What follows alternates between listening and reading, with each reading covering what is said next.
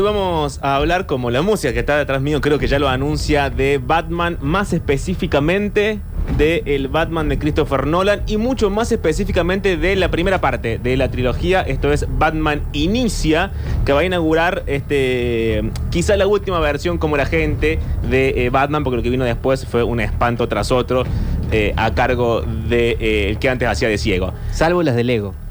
Salvo de las de Lego, pero son- las de Lego son como Bueno, pero animaciones también. infantiles. No, y hay muchas animaciones que no son las de Lego, sino las de DC que produce con HBO que también están buenas. Pero con personas, eh, esto es lo último bueno que se hizo de Batman. Pero antes de entrar directamente a la peli y al concepto del bien, que es el que vamos a tratar, porque es el que trata Christopher Nolan dentro de eh, la película, hay que como contextualizarnos un poco para saber hacia dónde vamos.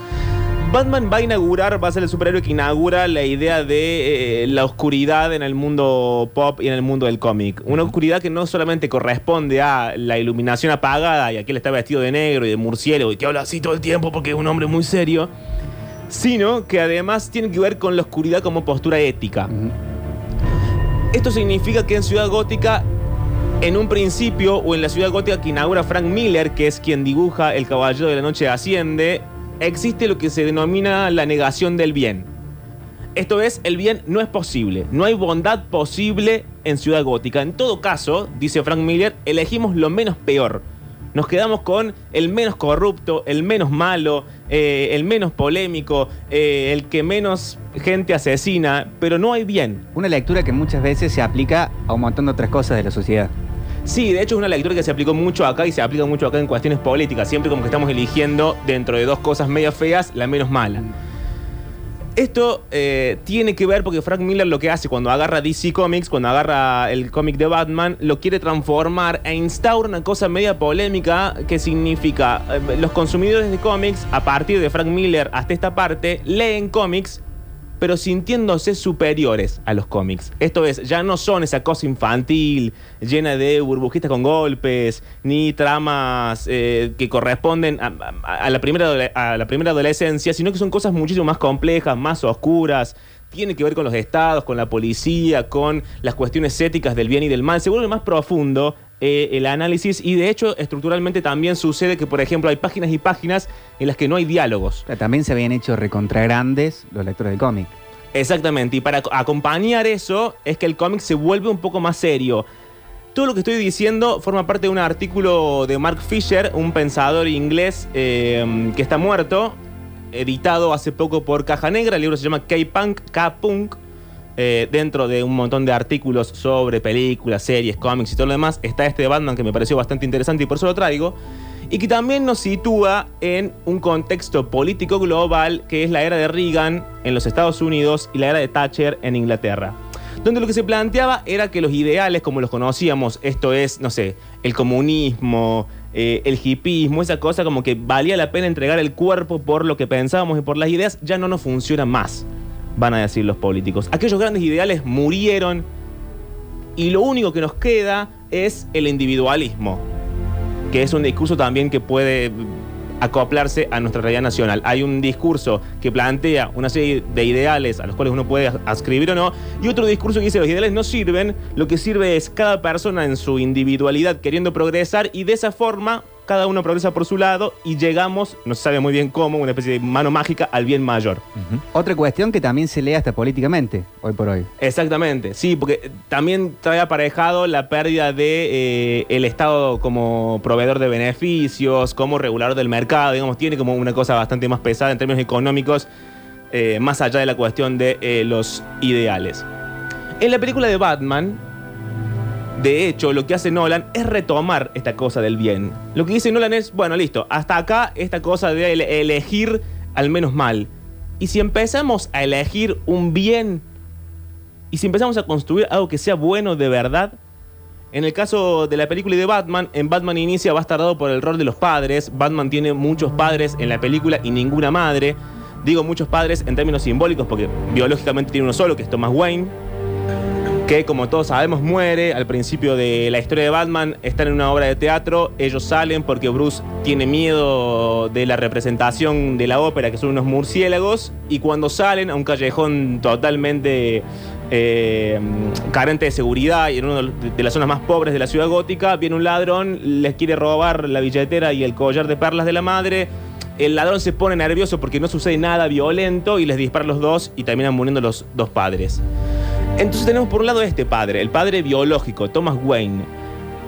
Thomas Wayne, que además de ser, eh, digamos, eh, el padre biológico, es también el padre de la ciudad. Un tipo que todo el mundo dice, no, Thomas Wayne, un señor, eh, un tipo que se ocupó de todos nosotros, un optimista incurable, alguien que incluso sacrificó el 80% de su capital para salvar la ciudad.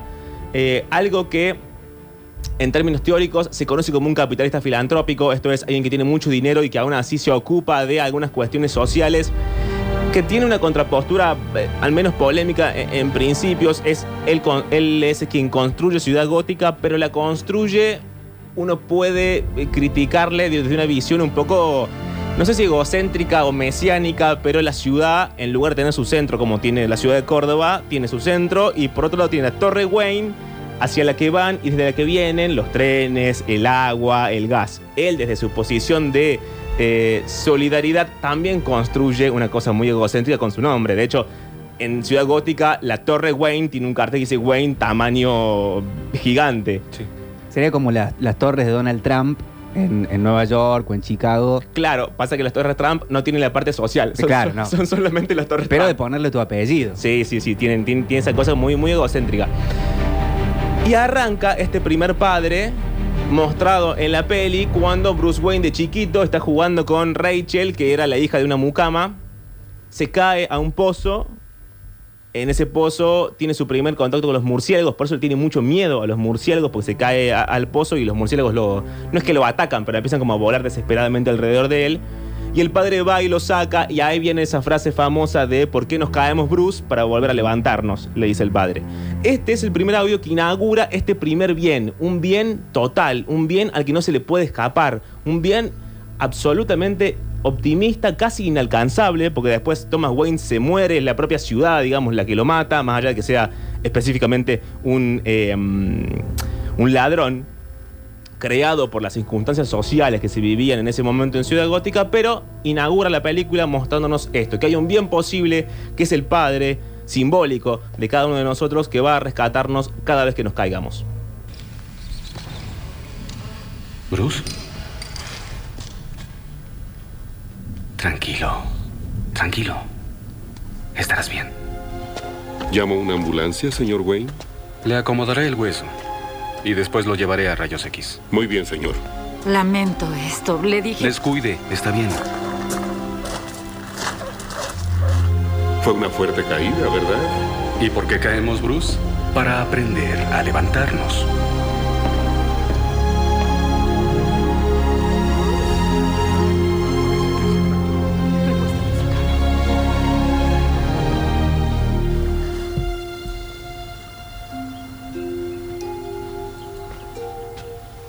Murciélagos?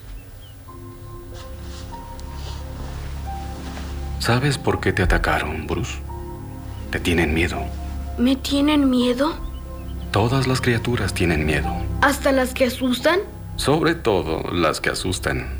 Te enseñaré algo.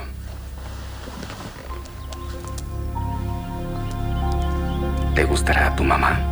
Sí. Es hora de levantarse. No quiero. No te vuelvas a dormir. ¿Construiste este tren? Ciudad Gótica nos trata bien, pero ahora está sufriendo. Personas con menos recursos padecen una difícil situación. Por eso construimos un sistema de transporte barato que abarcara a la ciudad. Y en el centro, la Torre Wayne. ¿Ahí trabajas? No, trabajo en el hospital. El manejo de la compañía se la dejé a hombres mejores. ¿Mejores? Bueno, les gustan los negocios.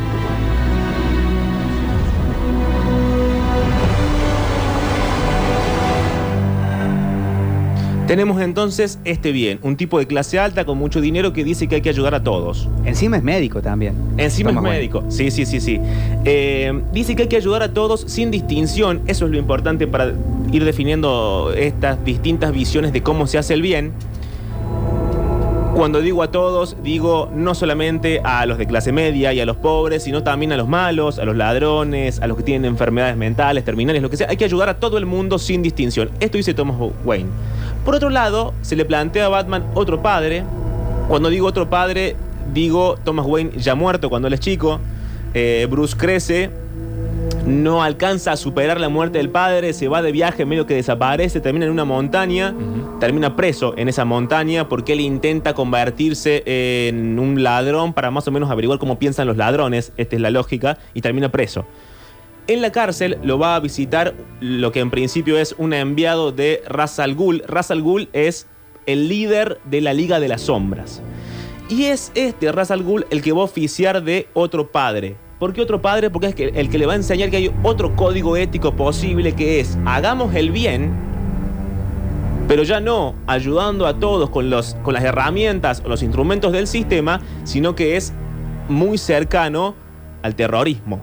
Lo que hace la Liga de las Sombras cuando una ciudad entra en un estado de putrefacción que ellos llaman irrecuperable, esto es cuando se han corrompido todos los poderes, el ejecutivo, el legislativo, el judicial, cuando hay muchos pobres, cuando es irremediable Le intervienen. la situación, ellos intervienen. ¿Cómo intervienen? Matando a todos. Una cosa medio Thanos, ¿no? Una cosa muy Thanos, sí, sí, sí. Que de hecho, esto es. no entra dentro de. mm, de esta nueva modernidad porque Thanos inaugura o en realidad ejemplifica algo bastante peligroso de pensar que es hay un montón de ciencia ficción moderna que plantea que la única salida es la muerte de una gran cantidad de gente. Sí. Es raro cómo culturalmente estamos como adoptando esa idea a través de las películas de que la única salvación del planeta es matar a mucha gente. En cualquier momento la aceptamos. Sí, y, y lo peligroso es que cuando decimos matar a mucha gente, siempre es el pobre y el que no tiene. Nunca, eh, en el caso de Thanos era arbitrario y porque de- de- él chasqueaba los dedos y se moría la gente, eh, digamos, de manera azarosa. Pero a la- a- en la hora de la verdad sabemos que los que se mueren y los primeros descartados del sistema nunca son los más ricos. Claramente. Entonces aceptar esa idea a través de la cultura es, es media peligrosa. Pero volviendo entonces a eh, Ra's al Ghul, también le va a explicar esta cosa o esta diferencia entre lo simbólico y lo ordinario. ¿Por qué? Porque le dicen, bueno, un hombre, Pablo Durio, Pablo Betiol, el turco Aquere, no pueden salvar al mundo. Un hombre de carne y hueso no puede salvar al mundo, pero una- un hombre simbólico sí puede hacerlo. En este caso, Batman. Bruce Wayne no puede salvar al mundo porque Bruce Wayne no se puede enfrentar a los malos sabiendo que pueden matarle a Alfred, matarle a Rachel que la ama, eh, matarle, no sé, a algún amigo que tenga o, o- o- o de alguna manera sufriendo eh, un- alguna represión económica por parte de la empresa. En cambio, Batman, que es un símbolo y que nadie sabe quién es, sí puede hacerlo Y puede ser cualquiera. y además puede ser cualquiera.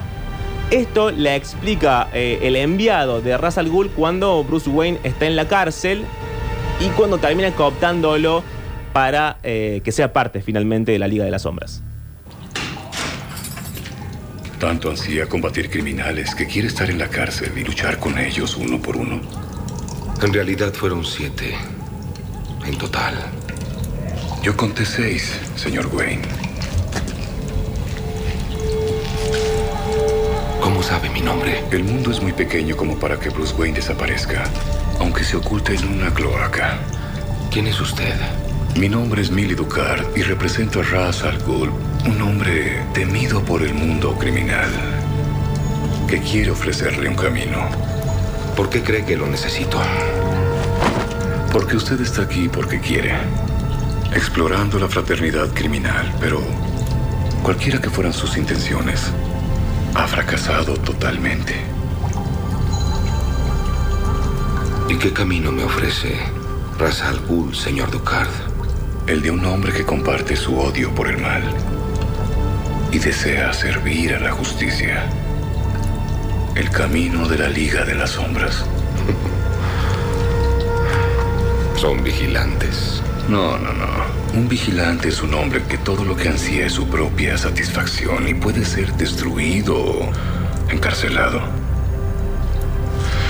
Pero si usted se convierte en algo más que un hombre común, si dedica su vida a un ideal y no logran atraparlo, se transformaría en otra cosa.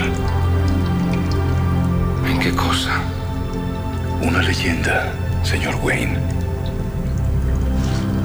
Mañana saldrá de aquí, y si está aburrido de lidiar con ladronzuelos y quiere algo más, hay una rara flor azul que crece en los Himalayas. Corte una de estas flores, y si llega con ella a la cima de la montaña, podrá encontrar lo que ha estado buscando. ¿Y qué es lo que estoy buscando? Solo usted lo sabe. Y ahora llega el turno del tercer padre. Eh, es raro eh, para señalarlo en este momento que la película de Batman tiene muchos padres y ninguna madre.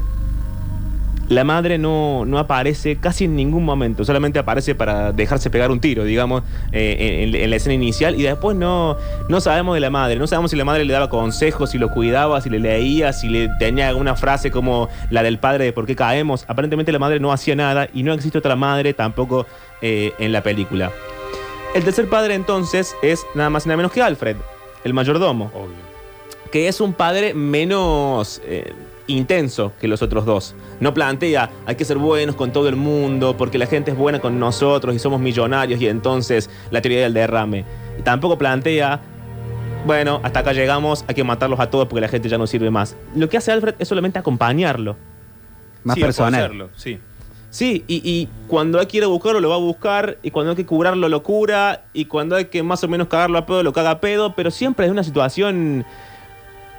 No sé si es la distancia específica que plantea la relación laboral de eh, mayordomo-empleado, Y puede ser. pero hay una distancia marcada. Además, Alfred, eh, que, que no es casual, es inglés.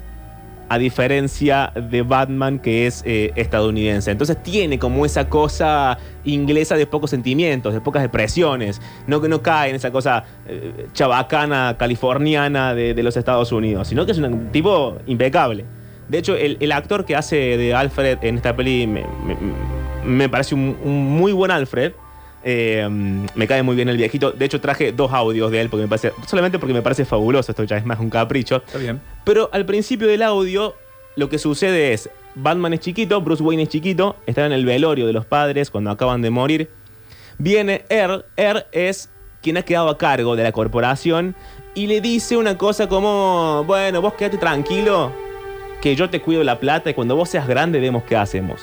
Acá empieza, se empieza a intuir otra cosa que tiene mucho la peli, que es, no se pelea con el capitalismo directamente, no dice la cantidad de pobres que hay en Ciudad Gótica son producto de un capitalismo en el cual no podemos vivir porque las relaciones son asimétricas, sino que se pelea con una especie de postcapitalismo porque el gran malo de la peli no es no son las empresas, sino es el hecho de que las empresas se hayan convertido en transnacionales. Porque lo que pasa en la peli es que Wayne, deja- Industrias Wayne, deja de ser Thomas Wayne y quieren venderla a la bolsa de valores, transformarla en un montón de acciones que Dios sabe a qué, a qué manos irán a parar. Entonces, en lugar de quejarse de ese primer capitalismo, se queja de la cuestión internacional de las acciones. Es raro esa visión que toma la peli, pero es lo que sucede.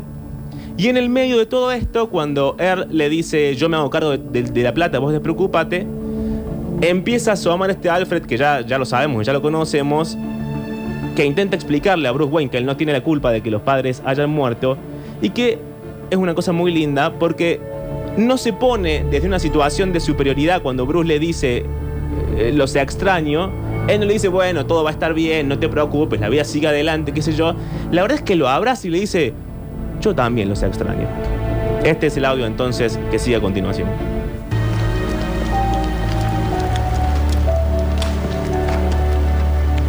Estás en buenas manos. Cuidaremos el imperio. Cuando crezcas, te estará esperando.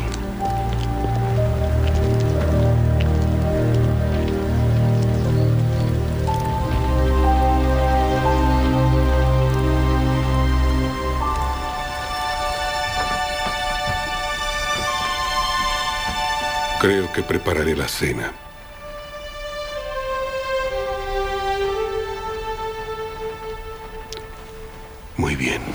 Alfred, Sí, joven Bruce. fue mi culpa, Alfred. Oh, Por mí dejaron no, el no. teatro, me asusté y quise salir. No fue su culpa. Fue la de él.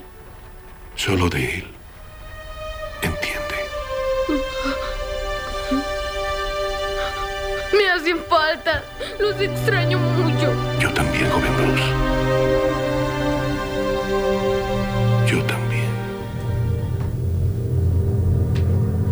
El otro audio de Alfred eh, viene en el momento en el que Bruce Wayne, ya grande, después de la muerte del padre, ya crecido circa 20, 23, 25, vuelve de Princeton, de la universidad. Vuelve porque eh, el criminal que mató a los padres va a ser juzgado y va a ser liberado. Va a ser liberado por una cuestión interna de la justicia que es, eh, él compartió celda con Falcone, Falcone el jefe máximo de la mafia, entonces se supone que este criminal sabe un par de secretos y que va a decirlo a cambio de su propia libertad. Llega Alfred eh, y llega Bruce a la, a la mansión y dice, bueno, yo vengo solamente por este momento, me voy a volver a ir, quiero, si fuese por mí, destruiría esta casa porque es un mausoleo, estoy cansado, Sí. no quiero vivir acá, la casa en una situación horrenda, esto está todo tapado con sábanas, está todo a medio barrer, no sabemos quién vive, pero sospechamos que vive solamente Alfred en una mansión enorme. Entonces Alfred le dice una cosa muy interesante que es, está bien, a vos no te interesa porque estás enojado, yo lo lamento en el alma porque a mí me contrataron para cuidar el legado de los Wayne y es lo que tengo que hacer. Y esto cierra este círculo de eh, los tres padres, de los tres héroes, porque hay en los Estados Unidos los tres superhéroes más importantes son Superman, Batman y el Hombre Araña. Curiosamente tres huérfanos. Pero el único de los tres que no puede superar esa cuestión edípica de los padres muertos es Batman. Spider-Man, bueno, lo traslada a la tía May y al tío Ben porque después se muere y se siente responsable. Eh, Superman eh, venía de otro planeta. El único que sigue rompiendo los huevos con los padres muertos toda la vida es eh, Batman. Y en este audio, Alfred intenta explicarle por qué la importancia de cuidar el legado ya que el padre es tan importante.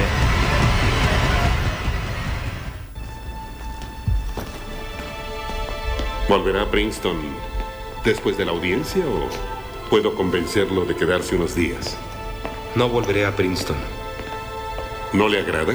Sí, me agrada, pero creo que yo a ellos no. Preparé la habitación principal. No. La mía estará bien. Con el debido respeto, la mansión Wayne es su casa. No, Alfred, es la casa de mi padre. Su padre murió, joven Wayne. Este lugar es un mausoleo. Si fuera por mí, lo demolería. Esta casa, joven Wayne, albergó a seis generaciones de su familia. ¿Por qué te importa, Alfred? No es tu familia. Esto me importa porque un día un hombre me dio la responsabilidad de cuidar lo más preciado para él de todo el mundo. La señorita Doe se ofreció a llevarlo a la audiencia. Quizá quiera convencerlo de no asistir. ¿Crees que lo que debería hacer es enterrar el pasado, Alfred? No puedo decirle qué debe hacer con su pasado. Solo le diré que a muchas personas nos importa qué va a hacer con su futuro. No has perdido la fe en mí. Nunca. Lo que le sucede a Bruce, que es lo que en realidad dicen los teóricos, es que cuando uno crece, entabla una diferencia entre el padre simbólico y el padre empírico. Esto es, el padre simbólico es cuando uno es chico, ve a su padre y lo ve como la encarnación del bien, de la ley, de todo lo que hay que hacer, lo ve como un superhéroe. Sí.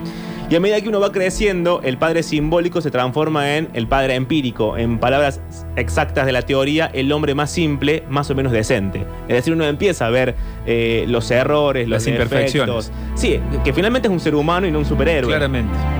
Eso a Bruce nunca le pasa, porque el padre se le muere cuando es chico, o sea que la figura tormentosa de Thomas Wayne lo va a perseguir siempre, porque nunca vivió ese trayecto. El padre se le murió cuando era ese hombre todopoderoso, divino, que, que la ciudad lo amaba, que había construido la torre Wayne y que todo iba y venía desde y hacia ahí. Y con esa cosa fuerte, ¿no? ¿Para qué nos caemos? Esa- y con, esa- con esas enseñanzas constantemente.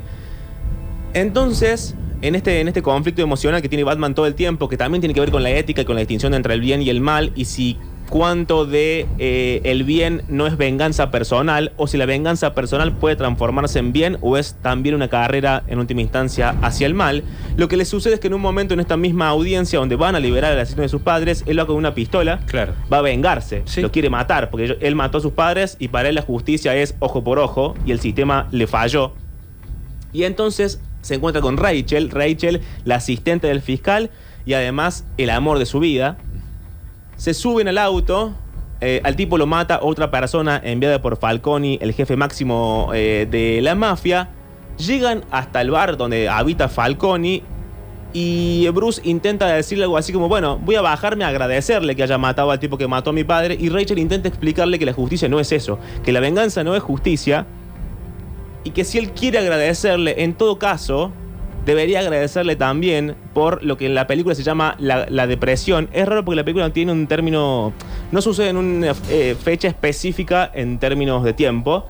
Pero la depresión da siempre esa señal o da a entender esa cercanía a la depresión que vivió Estados Unidos en 1930, luego de lo cual un montón de gente quedó eh, sin trabajo. Pero de cualquier manera, el audio entonces de eh, Rachel tratando de explicarle qué es la justicia, en un momento van a escuchar un par de golpes porque Rachel le pega un par de cachetadas para que entre Sí, en razón. lo y recuerdo. Y termina diciéndole, la verdad que si tu, tu papá estuviera vivo y viera esto, otra vez el fantasma del padre, estaría muy, pero muy avergonzado. El fiscal no entendía por qué el juez Faden quería una audiencia pública. Falcone lo sobornó para liberar a Chile y matarlo. Debería agradecerle. No hablas en serio. ¿Y si fuera así? Mis padres merecen justicia. Bruce, no estás hablando de justicia, estás hablando de venganza. A veces es lo mismo. No, jamás será lo mismo, Bruce. La justicia busca la armonía, la venganza solo busca la satisfacción personal. Por eso hay un sistema imparcial. Rachel, tu sistema no funciona.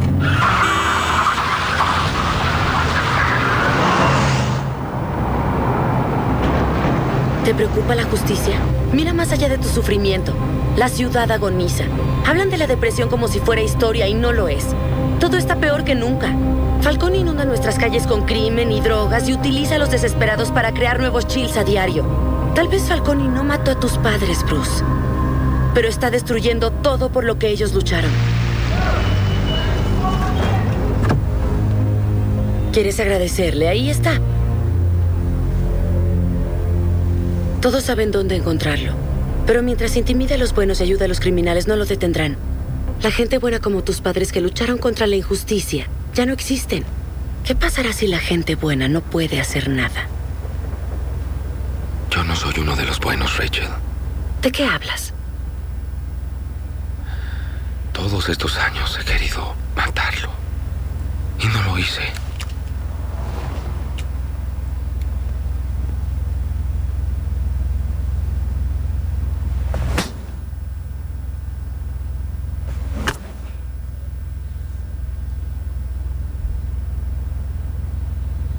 Padre se avergonzaría de oír eso.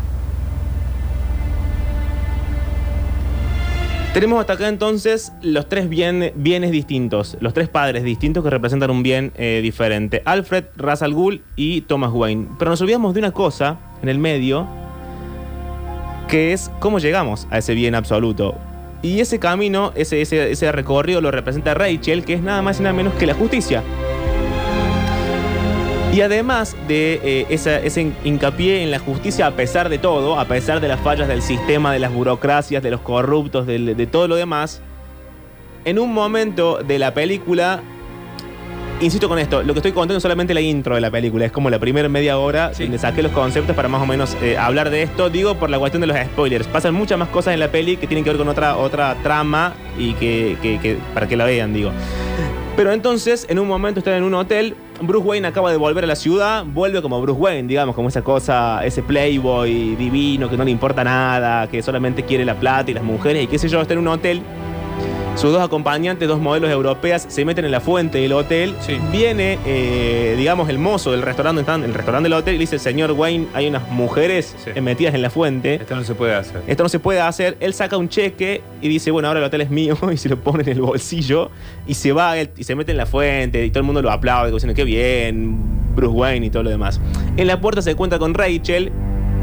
Es la primera vez que se ven desde hace 20 años, desde, desde que ella lo tiró del auto en el audio anterior. Se le cae el mundo. Se le cae el mundo porque ella lo que ve es lo que Bruce muestra. Ella no puede saber que Bruce es Batman eh, en, su, en su vida privada eh, en las noches. Y le dice algo muy interesante que es como la, la segunda enseñanza, moraleja, moralina de la peli, que es, la verdad que el significado de lo que somos está dado en las acciones. Son las acciones los que nos definen. Después, como nos mostramos, bueno, cada uno sabrá, pero digo, eh, es útil para muchas otras cosas. Uno puede mostrarse, no sé, muy progresista en las redes sociales, pero después en la vida real no se condice con eso, entonces lo que vale son las acciones. Esto intenta explicarle Rachel eh, a Bruce Wayne todo el tiempo. Le dice una cosa terrible, yo sé que seguramente adentro tuyo vive y sigue existiendo ese nene que yo conocí, pero con lo que veo, la verdad creo que él murió. Y esto es lo que va a hacer el cambio, digamos, de conciencia de Batman adentro de la peli. Y este es el último audio de la columna del día de la fecha. Nos encontramos la semana que viene. Muchas gracias, Pablo. Por favor, voltee. Lindo auto. Y eso que no has visto el otro.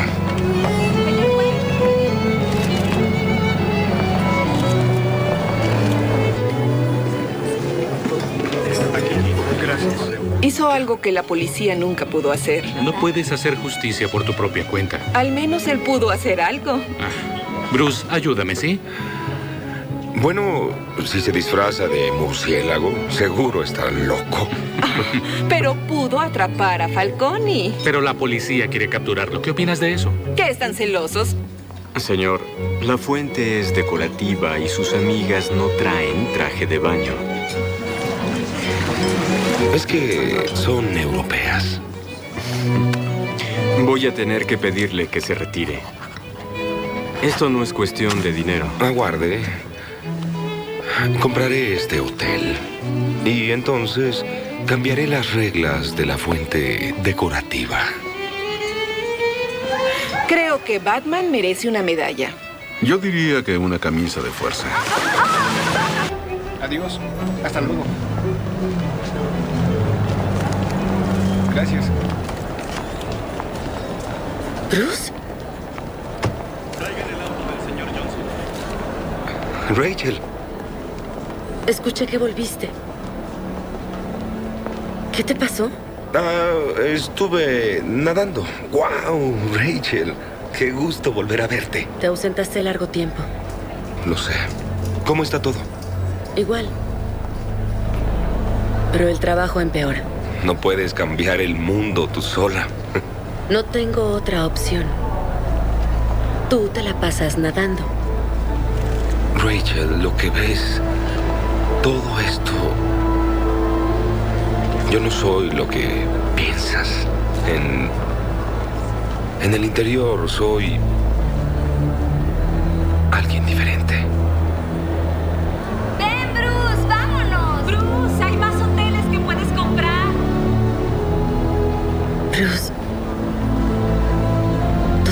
debe estar dentro de ti ese niño encantador. Pero no es quien seas en el interior. Son tus actos los que te definen.